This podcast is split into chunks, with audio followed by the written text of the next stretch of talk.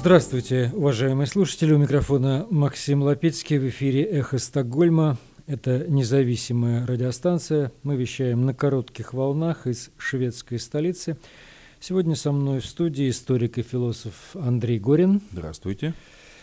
Напомню, что наша станция была создана в середине марта прошлого года по инициативе шведского интернет-провайдера Банхов вскоре после начала российской агрессии против независимой Украины. Сегодня 13 февраля 2023 года. Полномасштабная война продолжается 355 дней. Швеция в качестве председателя Совета Европейского Союза берет на себя инициативу по обеспечению того, чтобы замороженные российские активы можно было использовать для восстановления Украины. Президент Украины Владимир Зеленский обратился напрямую к Швеции с запросом о военных самолетах, истребителях «Гриппен», но Швеция пока не готова к такому шагу.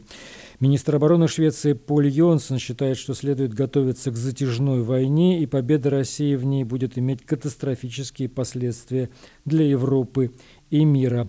А тем временем в Европейском парламенте прошла дискуссия о том, что следует делать после путинского поражения в этой войне. Сегодня мы поговорим также о позиции лидера российской партии «Яблоко» Григория Явлинского, о необходимости любой ценой прекратить войну в Украине. Позиция эта вызывает законные вопросы. С кем господин Явлинский? И под финал у нас стрим правозащитника Марка Фейгина с украинским военным экспертом Алексеем Арестовичем. Частично речь пойдет о попытке России дестабилизировать ситуацию в Молдове. И еще немного мы расскажем о 18-летней украинской певице Марии Сур, которая имеет большой шанс выиграть шведский отборочный турнир фестиваля Евровидения и представлять на фестивале Евровидения Швецию.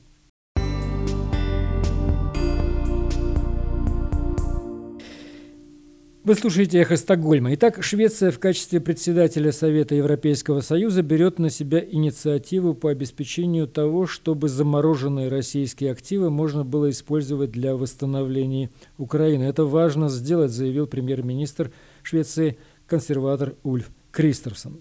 Около 300 миллиардов долларов активов Российского Центрального банка были заморожены сразу после вторжения России в Украину, и теперь Европейский Союз и Швеция как такой локомотив хотят использовать часть этих денег для восстановления разрушенной войной Украины. И Комиссия Европейского Союза уже с мая месяца прошлого года ведет расследование, возможно ли это с юридической точки зрения, и похоже, что эта возможность приближается. Президент Украины Владимир Зеленский обратился напрямую к Швеции. Дайте нам самолеты «Гриппен». «Гриппен» — это многоцелевой военный самолет, истребитель. Но Швеция заявила, что таких самолетов она в Украину пока посылать не сможет. Э, в ходе войны есть всегда некая грань, прежде чем вы действительно станете участником военных действий, заявил в этой связи Ульф Кристерсон, премьер-министр Швеции. Швеция поставила Украине оборонную технику на сумму около 10 миллиардов крон, это порядка миллиарда евро.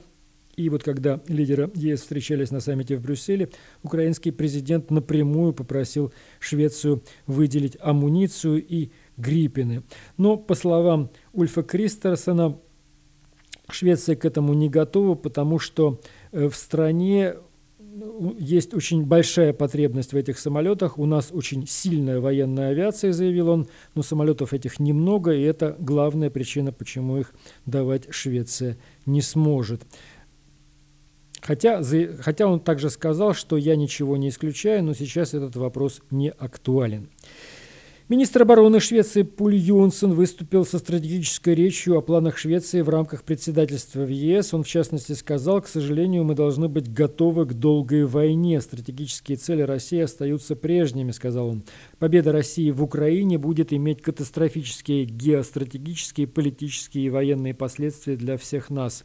Это может быть само собой разумеющимся, но все же стоит подчеркнуть, что раздираемая войной Украина должна получить максимально возможную поддержку политическую, экономическую, военную и гуманитарную. В то же время, сказал он, другие вызовы безопасности Европы никуда не исчезли. Усиление конкуренции между великими державами, все более напористый и агрессивный Китай на мировой арене, усиление присутствия группы Вагнера в странах Африки к югу от Сахары, и это лишь некоторые из этих опасностей. Европейский Союз не может взять стратегический тайм-аут от этих всех вызовов, если он хочет быть гарантом безопасности с глобальным охватом. Мы должны иметь возможность решать множество проблем безопасности одновременно, хотя Украина будет и должна быть в центре внимания, заявил министр обороны Швеции Поль Юнсон.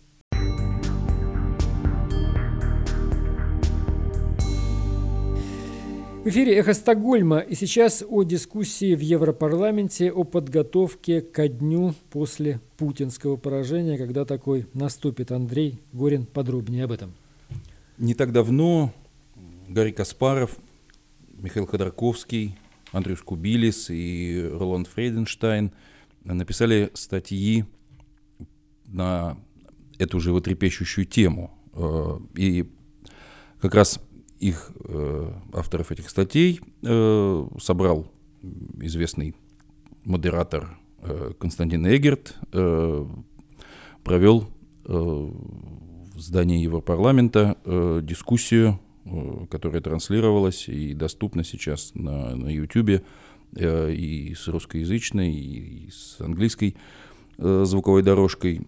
Собственно, в этих, в этих статьях участники дискуссии говорили э, о том, что парадоксально, но э, агрессивная война России против Украины связана не только с военным, собственно, аспектом и военным противостоянием, то, как идет развитие военных действий, связано с влиянием, грядущим влиянием развития, развития этого конфликта, развития войны, Э, на будущее, э, на будущее прежде всего э, России после, после неизбежного путинского поражения. Вот вопрос о том, поставит ли Запад оружие, боевые, боевые танки, истребители, то, что необходимо для военного перелома, как раз и упирается в некоторые опасения по поводу того,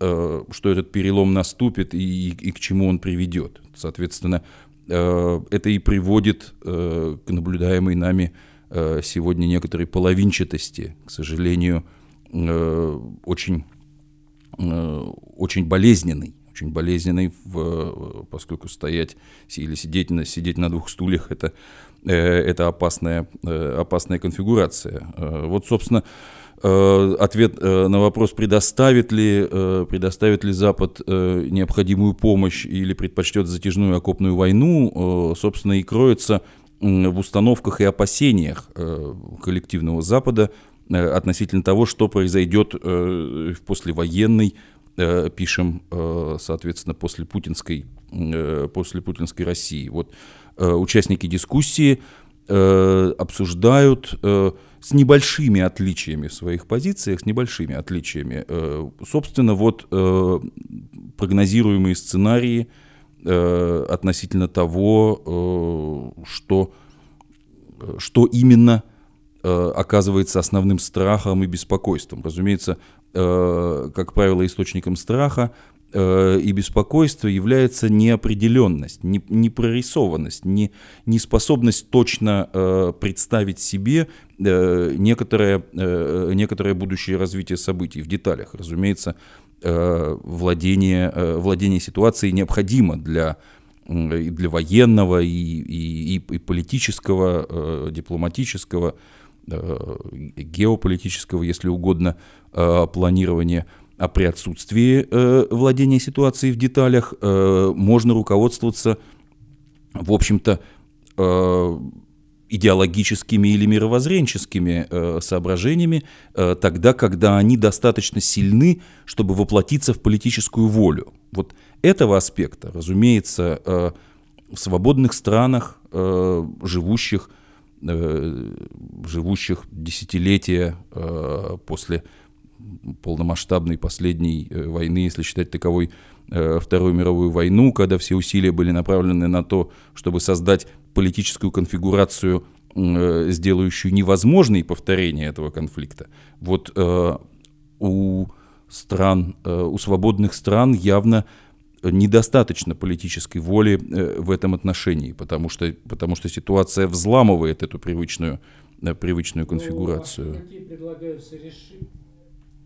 А какие предлагаются решения этих проблем? То есть, ну, например, о чем говорит Каспаров или о чем говорит Ходорковский? В дискуссии позиции участников, которые близки, но я не буду их пересказывать, желающие все это, не, все ну, это понимаю, послушают. Желающие, но вот есть какая-то конкретная цель, например, цель э, убрать путинский режим, провести денацификацию России. Просто вот то, что Путин собирался сделать с Украиной, нужно сделать с Российской Федерацией. Денацифицировать эту страну, которая сейчас фактически находится в этом состоянии. Ну, очевидно, что... Э, Демилитаризи... Демитали... Демилитаризировать, да, э, все, все вместе. Очевидно, что политической воли, направленной так... на это, э, нету. явно нету, да. И участники дискуссии говорят о том, как можно преодолеть эти опасения, собственно говоря, да.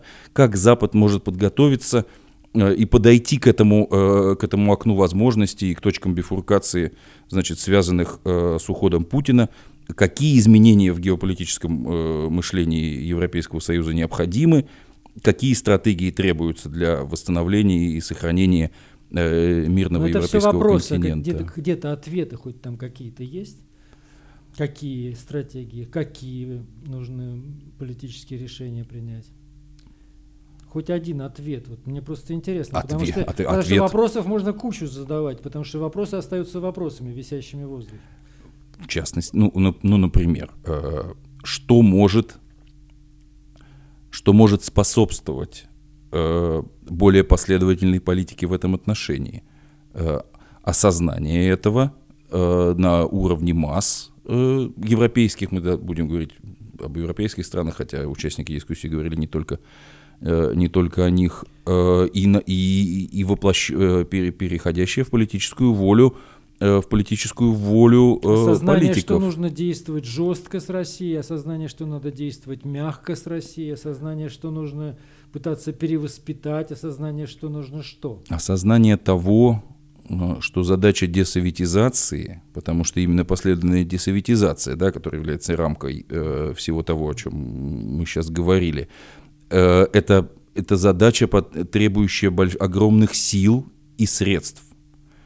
И чем раньше эти, э, эти усилия будут приложены, тем меньшими средств, в меньшие средства э, это обойдется. Вот, собственно, собственно, об этом, о том, о чем мы не перестаем говорить и, и вспоминать, о чем, э, собственно, под разными немножко углами были, были написаны последние, последние тексты вот, тех, кто встретился в этой дискуссии.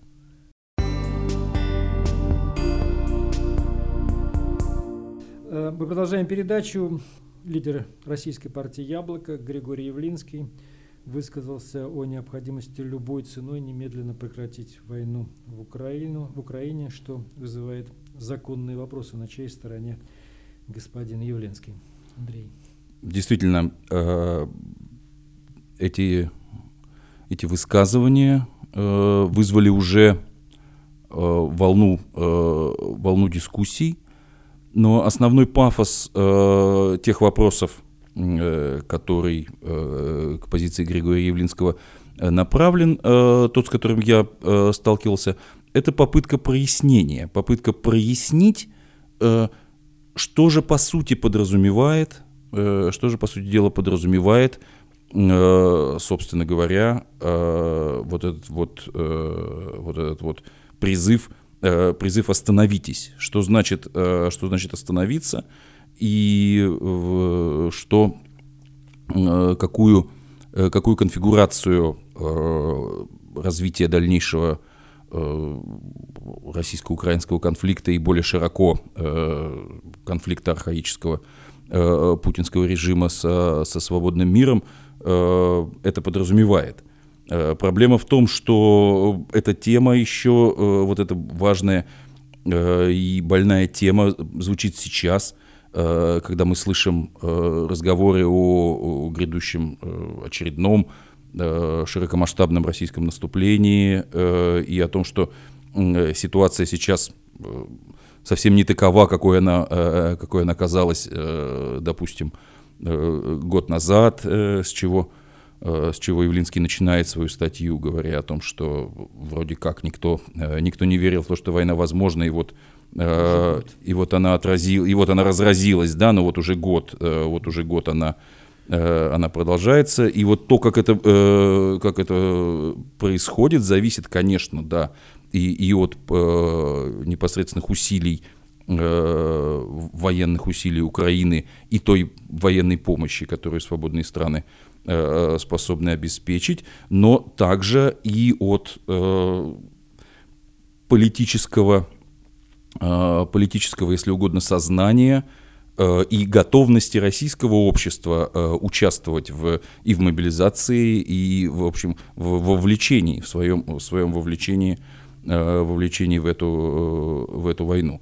Вот, э, вот собственно, об этом, э, об этом мало что э, говорится в призыве Явлинского, выводящего на, на передний план аморальность, аморальность военных действий, но тем самым подменяющего и микширующего, если угодно, аморальность постановки на одну доску двух сторон конфликта. Он да? ставит две стороны конфликта на одну доску. По Укра... сути дела, да. Он Украина и Россия должны прекратить немедленно. Он обращается, он обращается к обеим сторонам, да, и, и, ну, не это... делает различий. В преамбуле к его, к, его, к его статье, это, собственно, статья в «Новой газете», да, э, вот, перечисляется, от, говорится, э, упомянуты имена, да, известных нам погибших детей, э, с обеих сторон, да, он говорит о жертвах э, в Днепре, в Мариуполе, и, и о тех, кто погиб в Ейске, где упал этот самолет, в частности, да, э, вот, и перечисляет это в одном списке, но это аморально.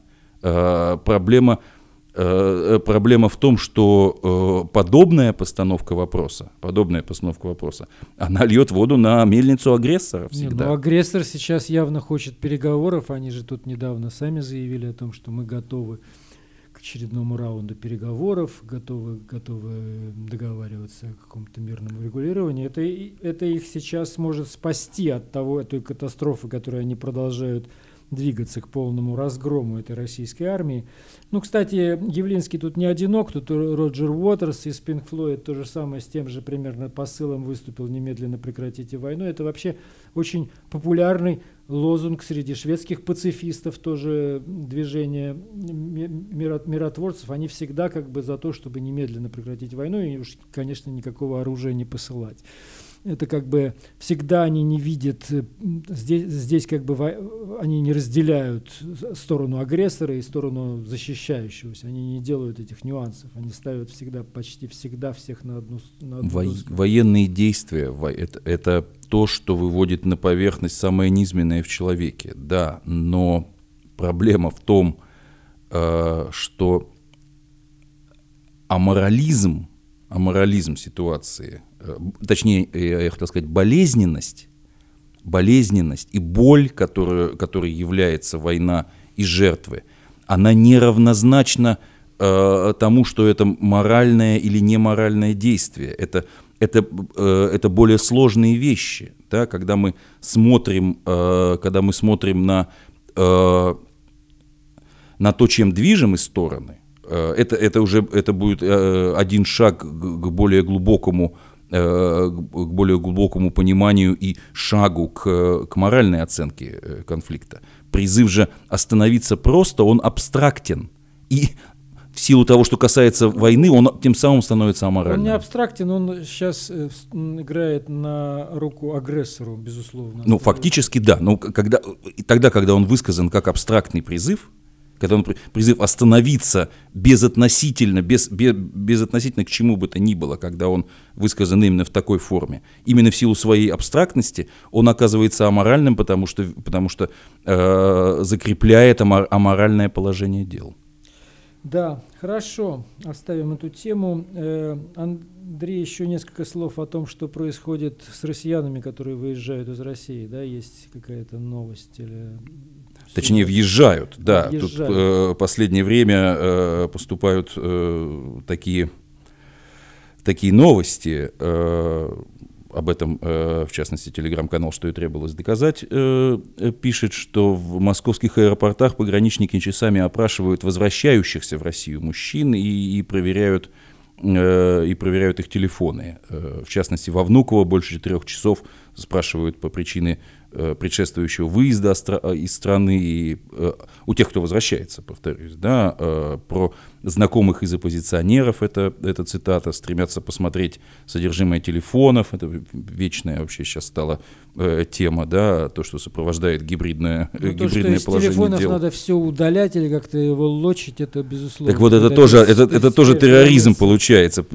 Террорист не заставит меня обращаться с моим телефоном по-другому, не так, как я к этому привык. Это уже другой вопрос. Нужно ли оказываться в той ситуации, где у тебя могут Нужно ли ехать телефон. в это государство обратно? Вот что вопрос. Да, и, собственно, пограничники утверждают, что проверяют граждан, которые находились за пределами России больше 4-5 месяцев. Вот это новость, да, такого, э, такого раньше не было, и я хотел об этом упомянуть. Да, спасибо.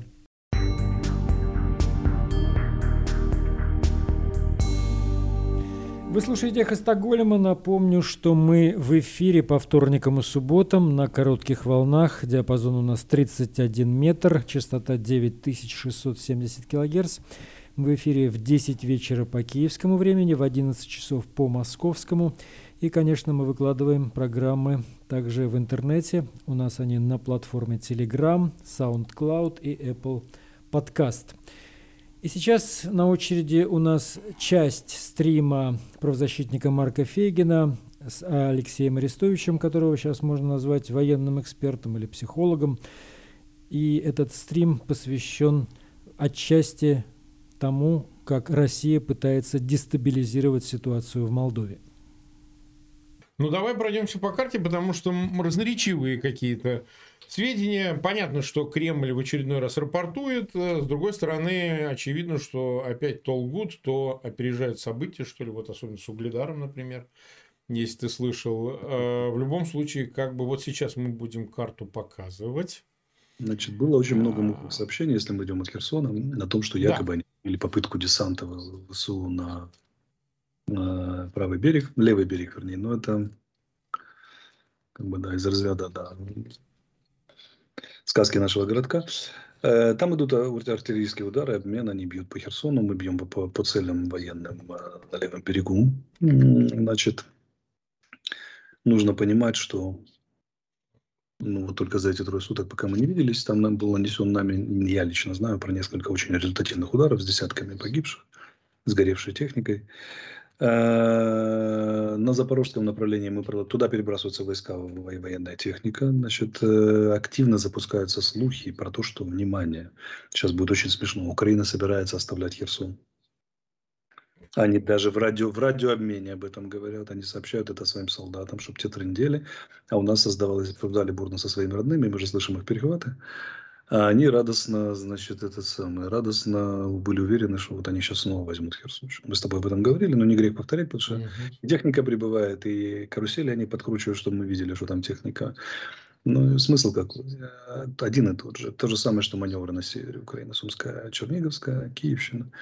Точнее, белорусская, чтобы мы держали войска, не перебрасывали на ключевое направление. С военной точки зрения взятие Херсона обратно через с низкого берега на высокий ну, это нерешаемая задача слова совсем. Если они даже попытаются, ну что, мартиролог, а скачок потерь резко вырастет, да, график потерь. Э, но, тем не менее, иллюзию такую они создать хотят. Значит, идем с запада на восток, доходим до, до Мелитополя. По Мелитополю было сообщение, был удар в район аэродрома. Uh-huh. вот. Э, и, э, точ, да, точнее, не, не Мелитополь, а в Бердянске, я прошу прощения. По сообщениям злых языков с их же стороны, можем здесь сослаться на их данные, уничтожено около 100, 100 российских военных, боеприпасы и другие материальные запасы.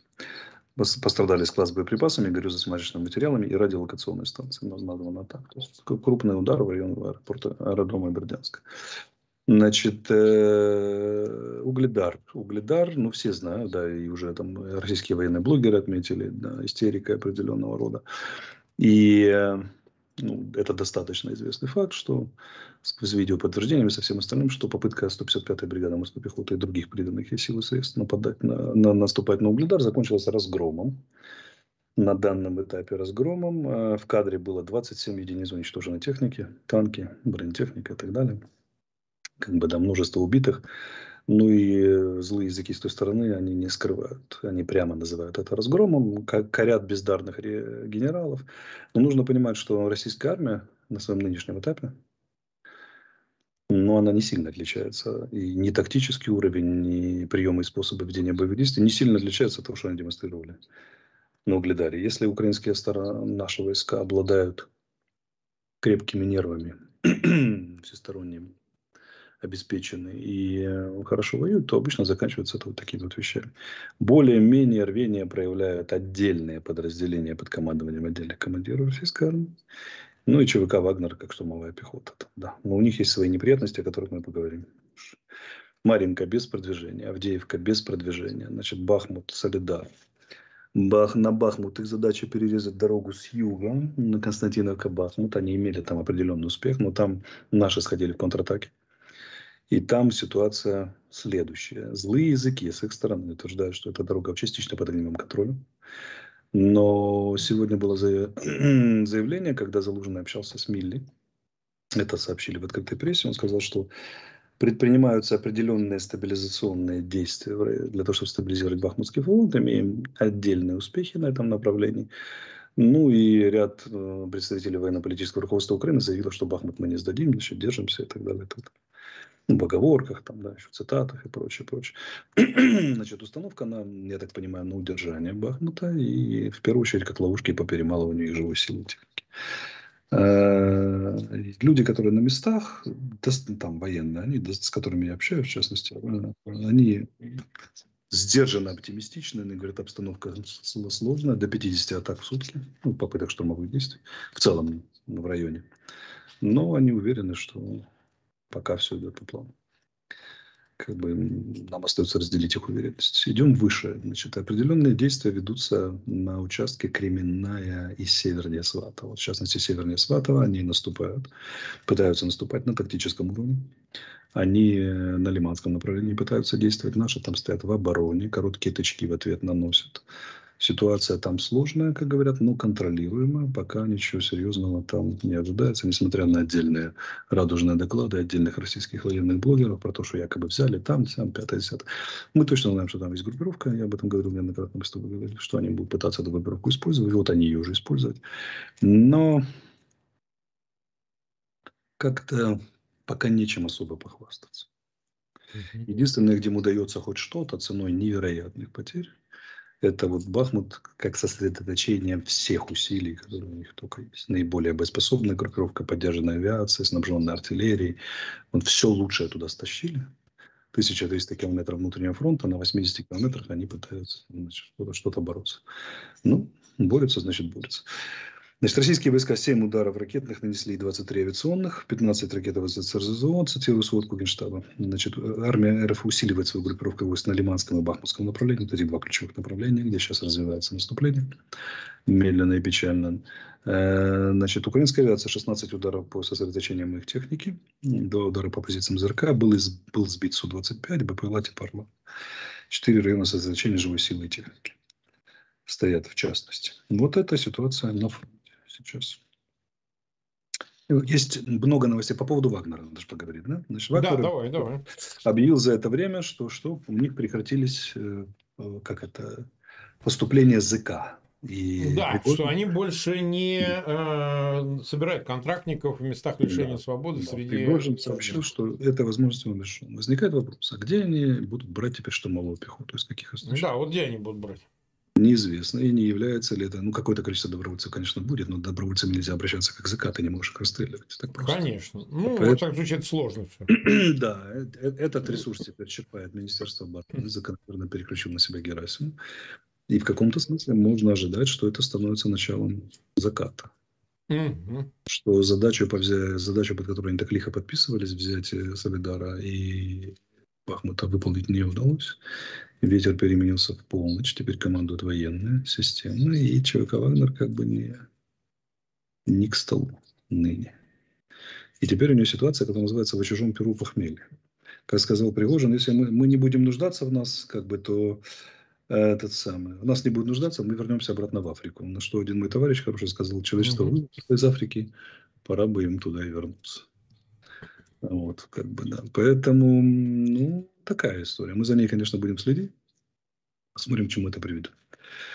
Есть у нас интересные данные, я думаю, всем будет интересно. Значит, у нас есть такой центр, называется ИКАР. Он проводит опросы в РФ социологические, как ни странно. Да. И публиковал свежие данные, мы их обсуждали в эфире. А это что за, за социологическая служба? Это что такое? Наша такая, как э, гражданская, как это, э, громадская организация, как это называется? А, понял, да. Ну, общественная. Ну, общественная организация, да. Они на собственный страх и риск, на донаты собирают, проводят исследования. Там очень сильные социологи, профессионалы, которые вот на, на свой страх и риск проводят. Но, Значит, они... они, они на, тебе кажется, проводят телефонным опросом или у них какие-то полевые Классически есть? телефонным опросом, все как положено, а, с выборкой, по, по всей методологии. Я смотрел внимательно как, а, и читал этот отчет. Он есть в интернете, я могу тебе прислать ссылку, тебе будет интересно. в нашем тоже. Но что они сообщают? Значит, первый опрос, ну, там, там 13 страниц опросов, 13 слайдов. Вопрос они задали. Как вы оцениваете респонденты 22 год? 45% ответило как неудачный, 38% как удачный. Самое запоминающееся событие года – так называемая специальная военная операция. Мы же понимаем, что они опрашивают под видом российских служб, поэтому… Конечно. Ну, сам... Называю правильными, правильными в кавычках слова. 72%. 10% скажут, что мобилизация – главное событие года. А дальше начинаются интересные вещи. Значит, есть ли лично знакомые э, в СВО, так называемые? 69% ответило. На, на, на начало декабря было 60%, которые отвечали, что э, есть знакомое ВСВО. То есть на 10% подошло, подросло. Это называется термином, э, который используют эти социологи, называется ревиртуализа... развиртуализация войны. Mm-hmm. У 70% россиян есть люди, э, знакомые из ближнего круга, там, или дальнего, или какого-то круга знакомых, которые участвуют в СВО сейчас. Э, теперь вопрос, нужна ли, по вашему мнению, новая мобилизация? Тут совсем интересно. 32% отвечают нет, не нужна. 28% говорят скорее нет. И следующий вопрос. А если бы СВО сейчас прекратилось без всяких условий? 73% приветствуют, строго приветствуют э, прекращение СВО без достижения всяких целей, без ничего. Просто этот самый. Теперь смотрим, э, сколько российских граждан считают, что СВО достигло своей цели. Значит, э, не, значит, там получается 24% считают, что вообще не достигла, по-моему, или около того. Три четверти считают, что ее поддерживают ее окончание уже завтра. Значит, что интересно, что по сравнению с декабрем резко возросло точнее, резко уменьшилась поддержка бессрочной СВО. Mm-hmm. То есть там вопрос, а сколько нужно длиться СВО? Да, столько, сколько, сколько надо. надо типа, да. В декабре было 48, а сейчас 12. Угу. Резкое падение поддержки. В 4 раза падение, в 3, в 3,5 раза падение поддержки. И увеличилась доля тех, кто не определился. Было 15, сейчас 32. Мы не знаем, как отвечать на этот вопрос. По причинам, почему СВО неудачно, сказали 24% ответили, ну потому что НАТО помогает. Это вопрос о том, как утверждается в российских головах, э, как Конечно, это, нет. Политические лозунги из телевизора. И, но теперь есть еще интересная такая история. Значит, большинство российских граждан на определенных условиях поддержали бы специальную военную операцию России против Казахстана или стран Балтии. 26 и 34 процента, соответственно, считают, что условия для проведения военных действий против этих стран уже в наличии. Вот это к вопросу о том, как работает российское массовое сознание. Они, люди говорят, мы не хотели, 30-75% почти считают, что немедленное прекращение СВО – это благо. Очень против растягивания СВО без достижения конкретных целей. Резкое падение. Понятно, почему это разговор о мобилизации угу. почувствовали второй волны мобилизации, упал. И при этом треть почти считает, что СВО неудачное. Угу. Вообще неудачно, не достигла никаких целей. А еще какие-то процентовка, я увидел, что я когда правил конспект, выкинул необходимые цифры, ну, ну, примерно там цифры такие, значит, больше 20, считают, что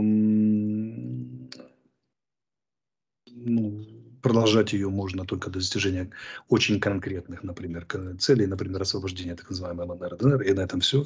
Никаких запорожских, луганских, никакого Киева и так далее. И при этом же примерно такие же цифры считают, что надо, надо бы вторгаться уже в Балтию и в Казахстан. Ну, очень Но... похоже на реальное. Очень mm. похоже, потому что, с одной стороны, вывод-то какой, что война хорошо, но не за свой счет. И не сенсативность вот должна отсутствовать. То есть не на мне, пожалуйста, показывайте, как в зоне в анекдоте. Говорит, мамка, я теперь у вас одна, у меня правда, одна единственная сиська для вас, для всех. Так и все. Значит, это пусть кто-то. А, то есть, поэтому они хоть в Казахстан, хоть, извини, на Аляску, хоть на Ла-Манш, о котором мы сейчас еще поговорим, а вот когда за собственную жопу, то тут сразу начинается, не-не-не, давайте лучше закончим, бог бы с ним, да нахрен это все нужно. То есть, э, вот, вот это взаимоисключающее такое начало, оно и раньше присутствовала. Вот эта амбивалентность такая странная. Да, да, тенденция сохраняется. Они за то, чтобы сидеть в телевизоре и... Да, да, да, мышкой водить по экрану. Но когда, да, нужно самому идти, начинается резкий облом. Как кисляк, а кисляк, кисляк. А, да, они, россияне воспринимают призыв в мобилизацию, нарушение общественного договора, который Конечно. не заключен с властью. Ну вот, и в них резко падает и поддержка, и все остальное. А, ну, История замечательная. То есть они рады бы были, чтобы их милая Россия воевала со всем миром, но только не за их счет. В коем случае. Не, не за их счет. Не за финансовое, не за личное участие. А вот. Но у меня плохие новости для них, потому что именно за их счет все происходило и будет происходить.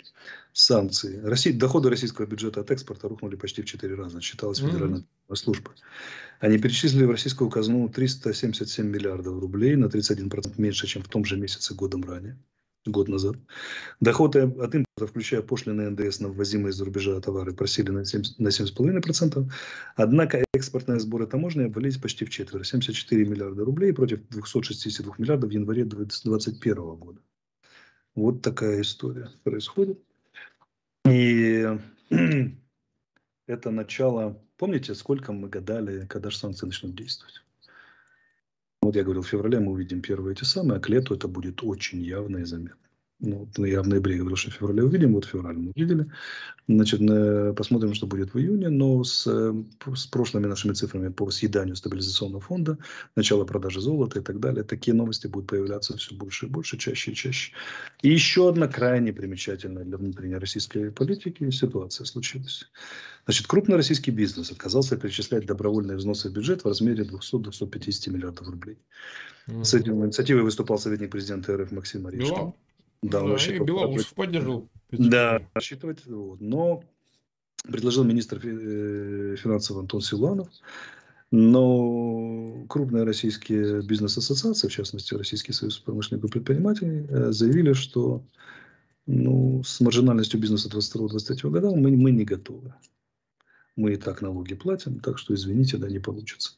То есть бизнес, понятно, что его могут обломать, заставить растерзать несколько показательных бизнесменов, но очень симптоматично сам факт, когда что? Сказали, что мы не дадим. Прямо, мягко, откровенно. Российский бизнес сказал, не дадим. Это означает только одно. Они не верят больше власти не верят и отказываются действиям по финансовым, в частности, поддерживать ее инициативы.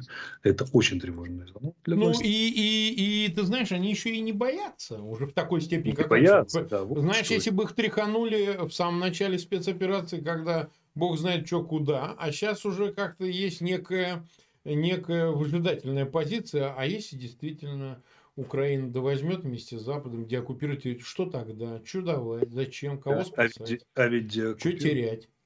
То есть я так понимаю, что новость о том, что Путина сделали глав... Э, ответственным за MH17, да, ну, да, было, да, было да. правильно прочитано российским бизнесом. И они задают себе вопрос, а зачем давать деньги сбитому ну, летчику с перспективой посадки или, или, или да, даже того, что он не доедет до этого государства. Это сильнейший сигнал. Я, я думаю, что сейчас Путин ему переваривает эту пилюлю очень тяжело. Как это состоянием несварения желудка. Э, самое забавное, что, вот смотри, крушение экспортных доходов бюджета состоялось на том, что нефтяники резко увеличили продажи за рубеж. То есть они из балтийских портов танкеры вывезли рекордно за 4 года объем нефти, но это же серая нефть. То есть российская экономика стремительно, мало того, что санкции, она стремительно смещается в серую, полукриминальную или откровенно криминальную зону, в обход международного законодательства, санкции и так далее. Это резко вырастают риски, резко вырастают издержки и падают доходы в официальный бюджет.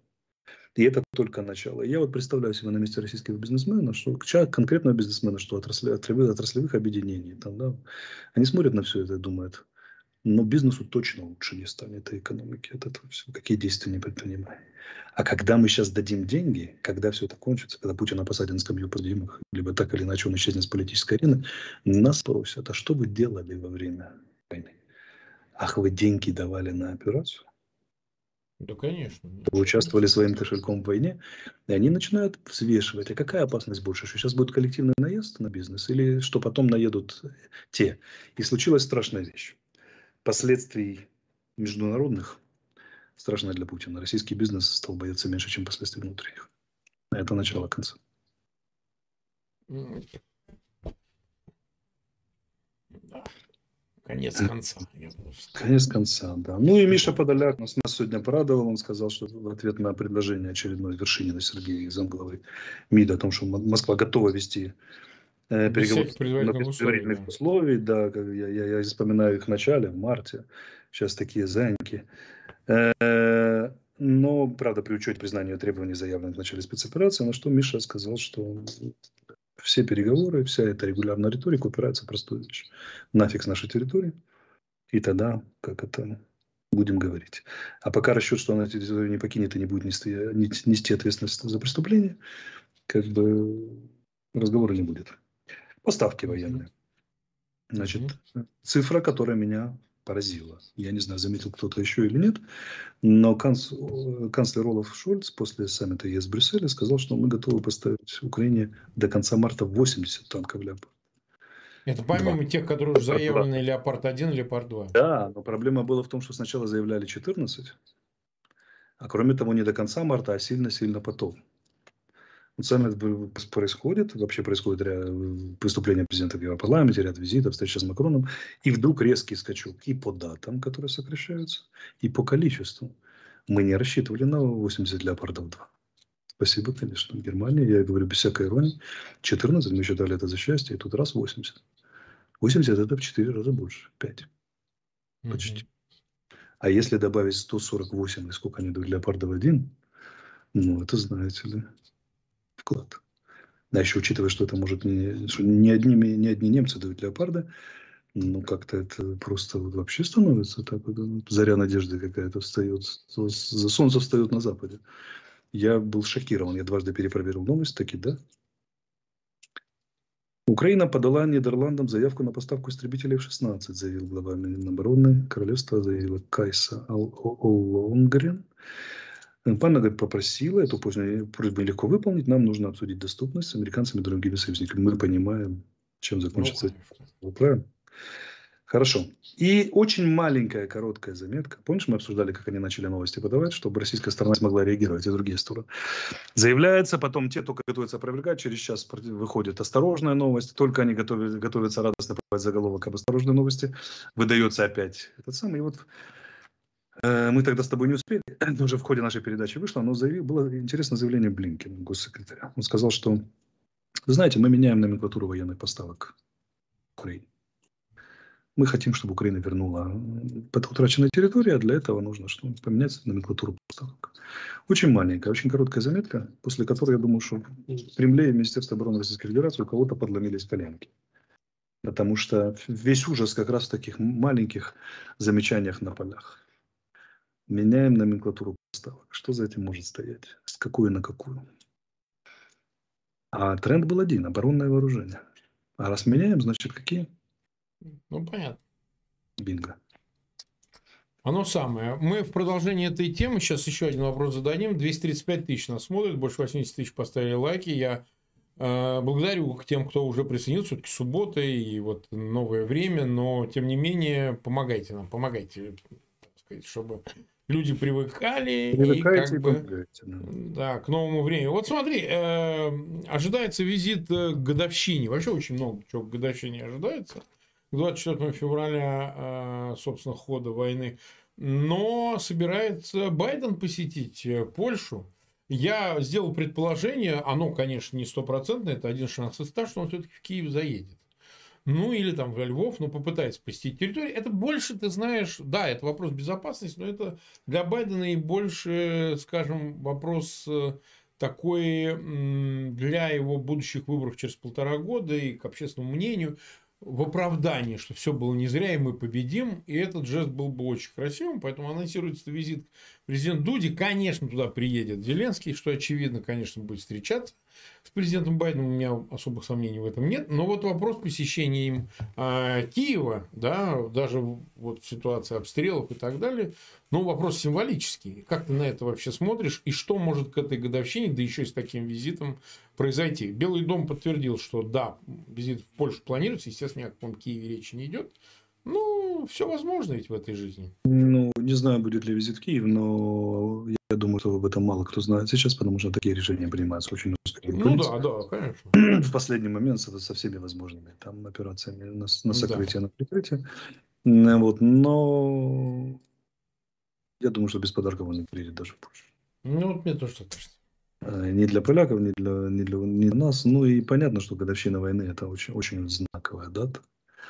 И здесь... Слушай, он э, любит символы. Напомните, он Ленд-лиз 9 мая подписал. Запад что... показывает Путину, что маниакальная страсть Кремля к э, действиям под даты, в нее могут играть две стороны. ЕС вводит 10 санкции. И, по-моему, еще раз будет рубить цену на нефть или пересматривать. И я пока с этой темой не разобрался, потому что анонсы невнятные и противоречивые, но и десятого пакета схватит с головы, на самом деле. Приезжает Байден, и здесь будет что-то, наверняка привезет подарки. Практически любой его визит, любая знаковая вещь заканчивается крупными пакетами помощи Украине. Посмотрим, что это будет. Э, глава офиса и президент неоднократно намекали в течение этих суток о том, что с дальнобойным оружием будет все в порядке. И хотя Андрей Ермак редактировал свой пост, он сказал, уже решен вопрос, потом переделал, будет решен, и потом еще раз подтвердил, да, будет решен. Но мы понимаем, что переговоры идут сложно, но все сложные переговоры до сих пор заканчивались тем, что нам передавали вооружение. И в количестве, и в качестве, э, которое, ну, сильно портит кровь товарищам из Кремля. Из Гоголевского бульвара. Ну, ты понимаешь, они же ведь э, эксплуатировали тему не только передачи дальнобойных ракет, ну, ракет с дальним радиусом действия, но и невозможности их обстрела, использования украинской стороной для обстрела территории РФ. РФ да? ну, а... Нам просто такое количество целей на нашей территории, что, поверь мне, нам найдется куда стрелять. Объясняю. Смотрите, вся эта российская страшное наступление сейчас, оно же висит на чем? Есть первый эшелон. Мясо. Mm-hmm второй эшелон, ну, там подготовленные подразделения, десантники, мотострелки восстановленные, там прочее, прочее. Хотя это тоже неравномерно, они тоже часто как мясо выступают. Э, потом идет логистика, которую они отодвинули за 90 километров, чтобы не доставали химарсы. А это означает резкое падение темпа наступления. Чтобы наступление было сильным, мощным, э, таким с наращиванием усилий, удаление логистики не должно быть больше 60 километров от линии фронта. 90 – это уже не три ходки в день, это две, в лучшем, в лучшем случае с напряжением всех сил. А теперь представим себе, что заезжают ракеты на 160 километров. А есть третий эшелон, где тыловые органы управления, где логистика, где сейчас с инспекциями ездит российский генералитет, проверяет командующий видом, замкомандующий округов, как же вы готовы, там и прочее, прочее. И там склады дальние, там техника, там личный состав в казармах, там в спортзалах, детских садах и прочих там центрах. И вот представь себе, что полетит туда. Это же точно ситуация, которая была, когда брали они э, с Северодонецк, Лисичанской Попасную. Попасную брали э, в, врезво наскоком, а потом приехали Химарсы. В очень малом количестве. Их тогда было 10 штук или того меньше. Что-то такое. И, и радикально изменили ситуацию. Просто отметили так, там мы не успевали читать. В день было по 7 сообщений в взрыве крупных складов, а в итоге там порядка ну, за 100 целей поразили, то есть это крупные склады с боеприпасами, уничтожили логистику. На перестройку логистики нужно не менее месяца, это ударных темпов и так далее. Вот представь себе, что мы вот этот вот участок, который на карте виден, розовый вот на востоке Украины, да, со значками, будем простреливать до самой границы. Это не территория РФ, это наша территория. Но будут накрыты все склады, штабы, сосредоточение живой силы и техники и так далее. Что будет с наступлением? Не, ну понятно, это все захлебнется. Теперь, теперь запомните, запомните этот твит. Я скажу его очень обтекаемо, но знающие, ну, умные люди, да и вообще наши зрители, они поймут. Давайте я скажу три вещи. Важные вещи. Первое. Это наступление с российской стороны пойдет совсем не так, как они ожидали и планировали. Это будет хуже, меньше, жиже и с меньшим успехом. Раз. Их ждет масса сюрпризов. И третье, масса сюрпризов ждет нас, которая нас приятно удивит в ходе этого наступления. То есть такого похода типа, эх, мы размахнулись и побежали вперед и начали двигать украинцев, они бедные обороняются, обороняются, обороняются mm-hmm. 2-3 месяца, а потом с трудом накопившись, в этот раз не получится. У них уже по Угледару и по некоторым другим местам грандиознейшие проблемы попытками наступать. Напоминаю, в Угледаре трахнули, извините за выражение, отмобилизованную, снабженную техникой по первому разряду бригаду морской пехоты и поддерживающие силы средств. А это по нынешним временам величайшая ценность. Да, техники много они накопили, но, во-первых, они меньше, чем было. Где наполовину, где на, на четверть, где на треть. А во-вторых, но если это сгорит, новое уже все, тю-тю, а она сгорит. Так. Поэтому как не бойтесь, никакого сценария двукорей не будет, а будет этот самый, будет э, нормальный военный выпиздинках отсюда. Как бы, да, да, пинка, пин, пинками ногами. Что хочу сказать к 41 минуте.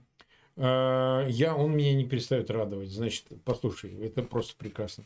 Зампред Совбеза РФ Дмитрий Медведев назвал Зеленского, идут кавычки дальше, прямая цитата, бородатой фотомоделью в зеленой вонючей футболке. Второе, что он про него сказал, значит, сейчас мы ему, значит, воткнем. А, в общем, он... А, во, апогеем цирка уродов стала аудиенция зеленой засаленной майки у британского монарха. Это сказал Медведев о европейском турне Зеленского. Ну, что вот сказать? Ну, сказал бы кто-то другой, еще можно было как-то где-то но это произносит, э, значит, э, знаешь, как э, у Ремарка, я помню, в Черном обелиске, помнишь, безработный мойщик трупов, вот они, ругательства были такие, вот обменивались. И там женщина жопой гвозди доставала. Это такое цирковое шоу было. Вот. А этого даже до вытаскивания гвоздей жопой не допустит. Медведеву он такой, знаешь, испытатель чугунных самотыков. Да, это для него сложный процесс с учетом его конституции. Это все-таки ну, такой вот э, не более чем э, раздолбанное расхожее очко, которое пользует все, кому не лень. Но у него причем с двух оно раздолбанное и сорта из жопы. Поэтому, так сказать, ну, вообще, конечно, значит, он все думает, что он такой, ну, как тебе сказать, какой-то юморной, какой-то такой, знаешь, может быть, веселеньким, значит, э, значит, где-то он о себе такого повышенного мнения. Но, по-моему, такого надо действительно уже все лечить. Просто электроды и, так сказать, э, как я говорю, дефибриллятор в пах, и вот такой, потому что, ну, честно говоря, выпускают какое-то чудо-юдо. Звание президента Российской Федерации пожизненно. Э, ты понимаешь, да, его пожизненно можно называть президентом Российской Федерации, но оговаривая сроки там с 2008 по 2012. Но, тем не менее, он это говорит президент Российской Федерации. Да, точно так, точно так. Э, к вопросу о великой русской культуре. Да и какая там культура, какая откуда? Ты что, я тебя умоляю. Ну, такая история. Я думаю, что основное чувство, которое хватит россиян, когда узнают о том, что происходило, они же знают, правда? Это чувство невыносимого, невыносимого стыда. И опусы Дмитрия Медведева будут не, не последним спицей в этой лестнице. Ну, когда они, они у них узнают, как на дальних дачах они чпокаются, понимаешь? Нельзя. Ну, это самое невинное, что вы о них узнаете. Нельзя опускаться ниже определенного уровня. Не может человек с, со статусом президента державы позволять себе такие опусы принципе. Ну, хорошо. Даже зам главы Совета Безопасности не может себе позволить вещи. Ты понимаешь, а, я вот хочу экскурс да, сделать. Да, да. Давай, давай, что, давай. Что нужно понять про путинскую Россию? Сейчас скажу очень важную вещь. Мы тут по привычке все дружно обвиняем, что, Путин, что путинская Россия имперская, что это реализация имперской политики. И я вам скажу, что по моей оценке нет. Это реализация антиимперской политики. Что такое империя по определению? Империя – это организация политическая, которая вмещает в себя два и более, более одного культурного кода или культурного кодекса. То есть она вмещает в себя очень много разных, например, разные полярные верования, нации и так далее, и, так далее, и допускает существование многих культур в рамках одного политического объединения. А кроме того, империя, она же всегда идет, например, британская империя, берем для сравнения британскую, она всегда идет как с миссией белого человека, условно говоря. Она предлагает смыслы более высокие, чем те, кому она приходит. И именно в этом смысле империи были, только в этом смысле, когда они предлагали эти смыслы, как это, э, они были успешны. Но теперь мы смотрим, что предлагает российское современное государство на уровне от рядового солдата в Буче, заканчивая вот бывшим президентом, да и нынешним президентом. Они же предлагают варваризацию. Варваризация ну, – принципиально антиимперский дискурс антиимперская логика, потому что империя это по логике империи это поднятие, ну как это, это задавание более высокой культурной рамки. То есть называть российскую, Россию, Российскую Федерацию при Путине империей неправильно. Это не империя, это антиимперский дискурс. Вопрос, куда же ведет антиимперский дискурс? Создание национального государства русских, которого никогда у них не было, они кричат, это волна русского национализма, как это читать? Это до вопроса, как должны себя чувствовать кавказцы, мордвины, якуты, буряты и прочее, прочее, они где на этом празднике жизни? Их задача, что умирать на территории Украины, Африки там, и в Сирии, и в других местах, если и стал вопрос о национальном государстве. А, хорошо, допустим, он стал. А какой уровень демонстрируют люди, которые хотят построить это национальное русское государство? Оно и для национального государства годится. Правильно? Это не, то, это не только не имперский, это вообще не государственный уровень и прочее. Так чем же занимаются эти люди, кроме откровенным развалом? Я вот не, не могу понять. Какая нахрен империя? Какой царь? О чем вы говорите? Британская не, ну так империя... они неуспешно им занимаются. Вот по войне в Украине они империя... неуспешно занимаются. Британская империя, когда приходила, они что? Они же поднимали уровень народа. Цивилизацию несли, конечно. Цивилизацию несли. Империя должна нести цивилизацию. А эти что несут? Она должна образцы более высокого поведения, начиная от рядового солдата, заканчивая царем. А эти что несут? Это же деградация сплошная. Это же страшно наблюдать. Я представляю, что, что сейчас переживают умные, такие чувствительные россияне. Ну, как бы, я думаю, что им очень, очень плохо, глядя на все это. Стыдно за родину. Я имею в виду даже имперцев, например, откровенных, mm-hmm. ну, просто умных. А я уже не говорю про Илью Хиджакову, который, как бы, хочу выразить свое сочувствие и поддержку. Актриса театра «Современник», которая столько лет там проработала, да, которая как бы известна каждому русскоязычному человеку, а таких много, 350 миллионов по всем мире, как бы, которая была абсолютно бесцеремонно выброшена из театра, в котором проработала всю жизнь, и ноль поддержки от коллег. Очень немногие поддержали, нашли себе храбрость и так далее. Ну, то есть, что мы видим? Где эти образцы?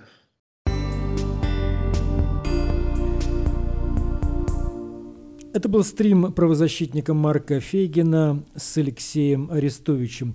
И Андрей хочет сделать небольшое объявление. Анонс общественно-политических событий, э, происходящих в Швеции, э, и затрагивающих, в частности, э, русскоязычную аудиторию. Анонс, который публикуется русским антивоенным комитетом Russians Against War. Да, важная информация. Следите, если вы в Швеции и хотите посещать такие мероприятия, это очень важно. Посещайте. Митинги, ходите, встречи, ходите, собрания. Чем больше людей в них участвует, тем больше от этого пользы и больше внимания к этому будет привлечено. А я хочу еще сказать, что у нас такая новость. В воскресенье 18-летняя украинская певица фактически беженск, беженка, которая в Швецию приехала в марте, Мария Сюр, она вышла в финал конкурса Евровидения, шведского конкурса Евровидения, как бы это финал, шведский финал, и теперь, вероятно, ей прочат, всяческие тотализаторы прочат даже победу в этом конкурсе, так что мы с удовольствием под финал послушаем часть ее песни, эта песня называется «Never Give Up». Вы слушали «Эхо Стокгольма», до свидания, всего доброго. Всего хорошего. До встречи в эфире.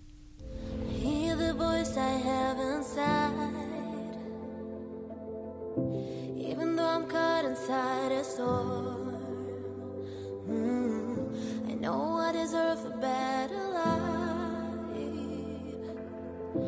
Even though I really miss my home, mm, baby, I'm not gonna break. I won't fall under the weight. Always gonna hold my ground. when I'm standing